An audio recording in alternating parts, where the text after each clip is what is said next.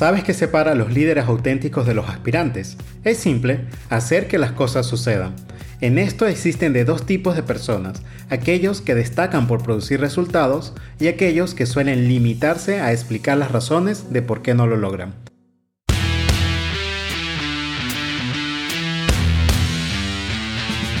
Bienvenidos a Líderes Agilistas.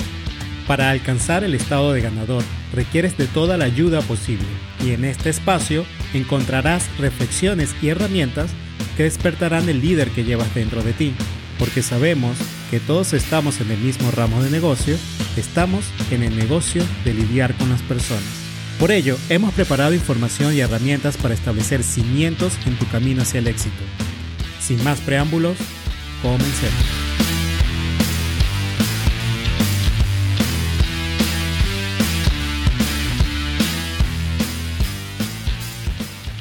Hoy hablaremos sobre el nivel 3 de liderazgo, el nivel de producción, basándonos en las enseñanzas de John Maxwell. Pero antes, esta es una serie de 5 episodios y vamos por el tercero de ellos. Si no has escuchado el episodio número 1 donde hablamos de la posición o el episodio número 2 donde hablamos del permiso, te invito a que vayas y los escuches. Antes de continuar, te invito a que entres a líderesagilistas.com y descargues la hoja de discusión del programa. Con ella podrás tomar notas del tema o usarla para crear un espacio de intercambios de ideas con tu equipo. Todos hemos estado alguna vez en la cúspide de nuestro rendimiento individual, produciendo como un tormellino. En mi caso, recuerdo de un desarrollador de software con quien trabajé, un tipo brillante, el sueño de cualquier gerente. Pero un día, ese excelente desarrollador fue ascendido a líder de equipo. El resultado, perdimos a un gran desarrollador y ganamos a un líder desastroso. No porque no fuera competente, sino porque no comprendió que liderar no es solo ser productivo uno mismo, sino lograr que el equipo produzca. El liderazgo de nivel 3 no es un premio a la productividad individual, es una necesidad a la producción colectiva del equipo. Estoy seguro de que has escuchado algo de la historia de Michael Jordan, un jugador de baloncesto fenomenal. Pero sus primeros años en los Chicago Bulls estuvieron marcados por actuaciones individuales increíbles y éxitos colectivos escasos. No fue hasta que Jordan maduró en el juego y comprendió que necesitaba ayudar a su equipo a triunfar, que no se trataba de su actuación individual y un trabajo en sí mismo, pero que también se trataba en que cada miembro del equipo pudiese madurar en el juego. Fue en ese entonces donde los Bulls de Chicago comenzaron a ganar campeonatos.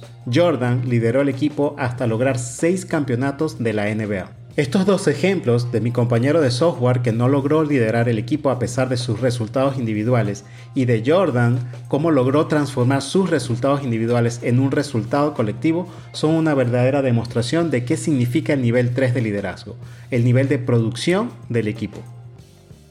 Los líderes productivos como Michael Jordan saben que llevan el peso de la responsabilidad de los resultados en sus hombros. Es como participar en un juego de concurso de televisión. Si un líder deja de producir, es eliminado y le dan un obsequio de consolación, y si produce, puede seguir jugando. Esto ejemplifica la carga que llevan los líderes, una carga que puede hacer que muchos abandonen el nivel 3 de producción. Pero los verdaderos líderes entienden y deciden aceptar que ese peso de la responsabilidad por el éxito del equipo es el costo del éxito en el liderazgo de nivel 3. Y hablando de decisiones difíciles, el liderazgo de nivel 3, el nivel de producción, está lleno de decisiones. No, no puede ser la persona agradable y esperar que las cosas simplemente se resuelvan complaciendo a todo el mundo y haciendo que los demás sean felices. Los líderes productivos deben tomar decisiones complicadas como mantener un alto estándar en el personal, decidir hacerse responsable de las acciones del equipo, decidir establecer y alcanzar metas, decidir que deben admitir rápidamente los errores, decidir medir el éxito por los resultados y no por las intenciones, y sobre todo decidir equilibrar la necesidad de obtener resultados con la conexión con las personas. Estas son algunas de las decisiones que un líder de este nivel debe tomar. En especial y en concreto, si se olvida el equilibrio entre las relaciones y los resultados, se abandonan las conexiones que estableciste en el nivel 2 de liderazgo por la búsqueda de resultados. Entonces, te encontrarás de nuevo en el nivel 1 y regresarás al nivel de posición. Y nadie quiere esto, ¿verdad? Porque solo debemos recordar una cosa. Hacer que las cosas sucedan definen a los verdaderos líderes. En el universo del liderazgo, la credibilidad del líder es el producto del esfuerzo y los resultados. Como líderes, hacer que las cosas sucedan es la regla de oro que demarca nuestra efectividad. Permíteme contarte una historia que ilustra este concepto a la perfección. Una historia de uno de los líderes más emblemáticos, George Washington. En la época de la Guerra de Independencia de Estados Unidos, Washington, como comandante en jefe, se desplazaba por el campo de batalla observando el progreso de sus tropas. Un día encontró un grupo de soldados luchando por mover una pesada viga de madera. Los hombres estaban exhaustos, jadeando, esforzándose al límite, mientras que su cabo, un hombre robusto, lo supervisaba. Pero este cabo no se unía al esfuerzo, solo daba órdenes y no participaba en la ardua tarea. Viendo esto, Washington se acercó y preguntó al cabo por qué no ayudaba. Con un tono arrogante, el cabo le respondió que era el supervisor, no era su trabajo unirse al trabajo físico. Ante esto, Washington, sin decir una palabra, se bajó de su caballo y comenzó a empujar la viga junto a los soldados. Con su ayuda, la pesada viga finalmente llegó a su destino. Luego, limpiándose el sudor de la cara, Washington dijo, Si necesitan ayuda nuevamente, acudan a su comandante en jefe y vendré.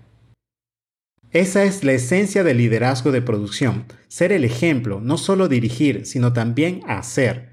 Esta historia de Washington ilustra de manera perfecta cómo un líder puede clarificar y dar realidad a la visión de un grupo a través de la acción, al mostrar en práctica lo que significa ser un líder. Pero hay un ingrediente más que quiero discutir, el impulso, o como prefiero llamarlo, la energía positiva.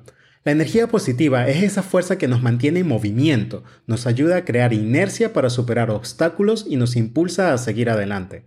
Los líderes efectivos saben cómo crear y aprovechar esta energía. Pero existen tres tipos de personas cuando se trata de la energía positiva. Primero están los creadores de energía positiva, aquellos que son como motores, siempre empujando hacia adelante, siempre trabajando para lograr los objetivos. Son los que hacen que las cosas sucedan. Luego están los succionadores de energía positiva, aquellos que frenan la moral y el progreso del equipo con su mala actitud y la falta de compromiso. Son personas que parecen jugar en contra del equipo y crean bloqueos de forma consciente o inconsciente que dificultan alcanzar los resultados. Y finalmente están los oportunistas de la energía positiva, aquellos que solo siguen la corriente, que solo se mueven cuando otros se mueven, si la energía se activa, ellos se activan, pero si la energía se detiene, su productividad y eficacia también se detienen. Un buen líder logra identificar estas tres actitudes y las gestiona en pro de alcanzar los objetivos. El liderazgo de producción es, entonces, un proceso de creación y manejo de la energía positiva, de ser un ejemplo y de hacer realidad la visión a través de la acción. Y recuerda siempre, hacer que las cosas sucedan define a los verdaderos líderes. El liderazgo es un viaje lleno de retos, de altibajos, de éxitos y fracasos. Y para disfrutar de ese viaje, un buen líder sabe que hacer que las cosas sucedan define a un verdadero líder. Así que, ¿cómo nos transformamos en esos líderes que realmente hacen que las cosas sucedan? ¿Cómo podemos encender la chispa de cambio y mantener la llama viva? Permítame compartir contigo tres principios esenciales que si los adoptas te ayudarán a marcar una gran diferencia. El primer principio es dar prioridad a lo que produce un alto rendimiento. Todos llevamos vidas ajetreadas, a menudo agobiados por listas de tareas interminables. Y aunque puede parecer importante, no siempre son productivas. Pero los líderes auténticos, los que hacen que las cosas sucedan, no solo tienen una lista de cosas por hacer, sino que también tiene una lista de cosas por no hacer. La verdadera disciplina del liderazgo no radica en simplemente en saber qué hacer, sino en reconocer qué no se debe hacer. Un líder efectivo sigue a una regla de asignación de tiempo simple pero muy efectiva, la cual dice, trabaja el 80% del tiempo en la zona de tus fortalezas, un 15% en la zona de aprendizaje, un 5% fuera de la zona de fortaleza y muy importante, 0% en la zona de debilidad.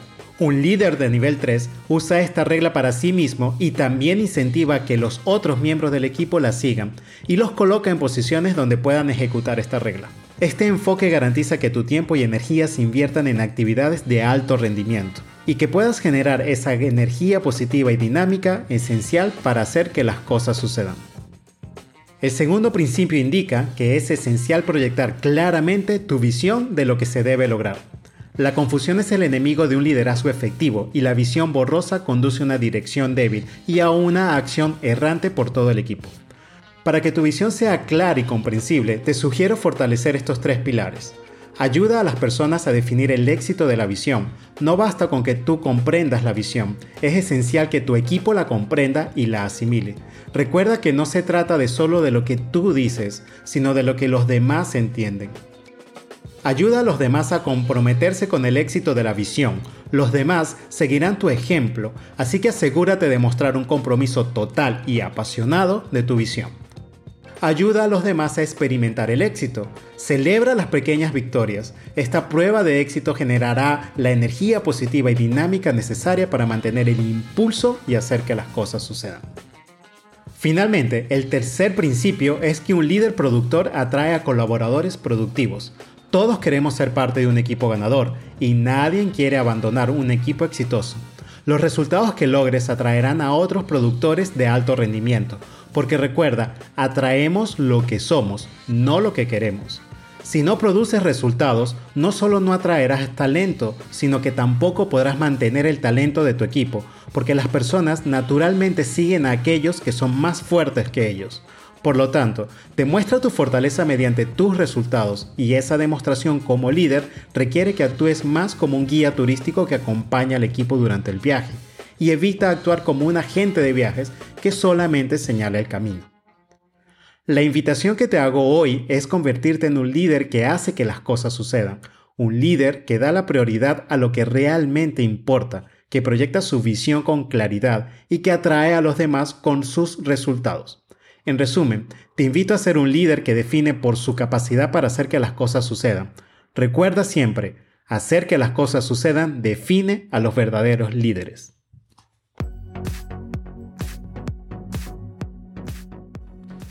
Hoy hemos descubierto juntos lo que significa realmente hacer que las cosas sucedan. Hemos entendido que el liderazgo no es simplemente ser productivo individualmente, sino más bien tener la habilidad y la visión para llevar a todo el equipo hacia la producción.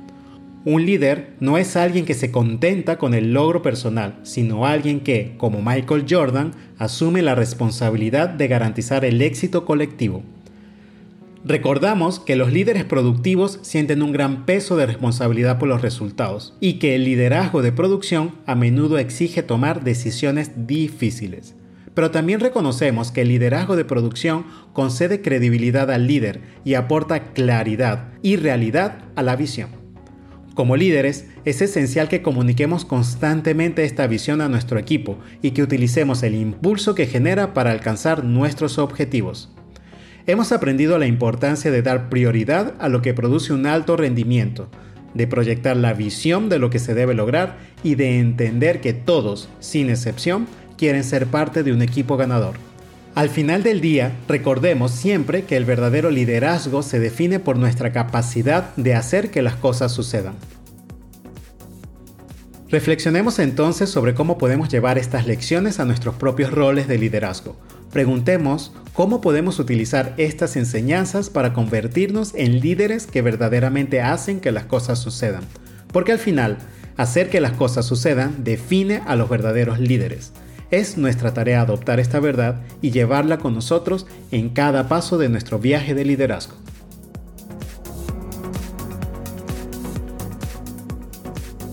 Por último, solo me queda recordarte que si la información presentada aquí ha sido de valor para ti, comparte este episodio con alguien más o discute el tema con tu equipo. Para ello, hemos preparado una hoja de discusión que encontrarás en líderesagilistas.com. No dudes en contactarnos porque en Líderes Agilistas nos encantaría hablar contigo, ya sea porque quieres sumar tu voz o porque tan solo quieres decir hola. Estaremos felices de que nos contactes. Recuerda ser el líder que todos aman y lleva a tu equipo hacia el éxito. Nos vemos en una próxima oportunidad.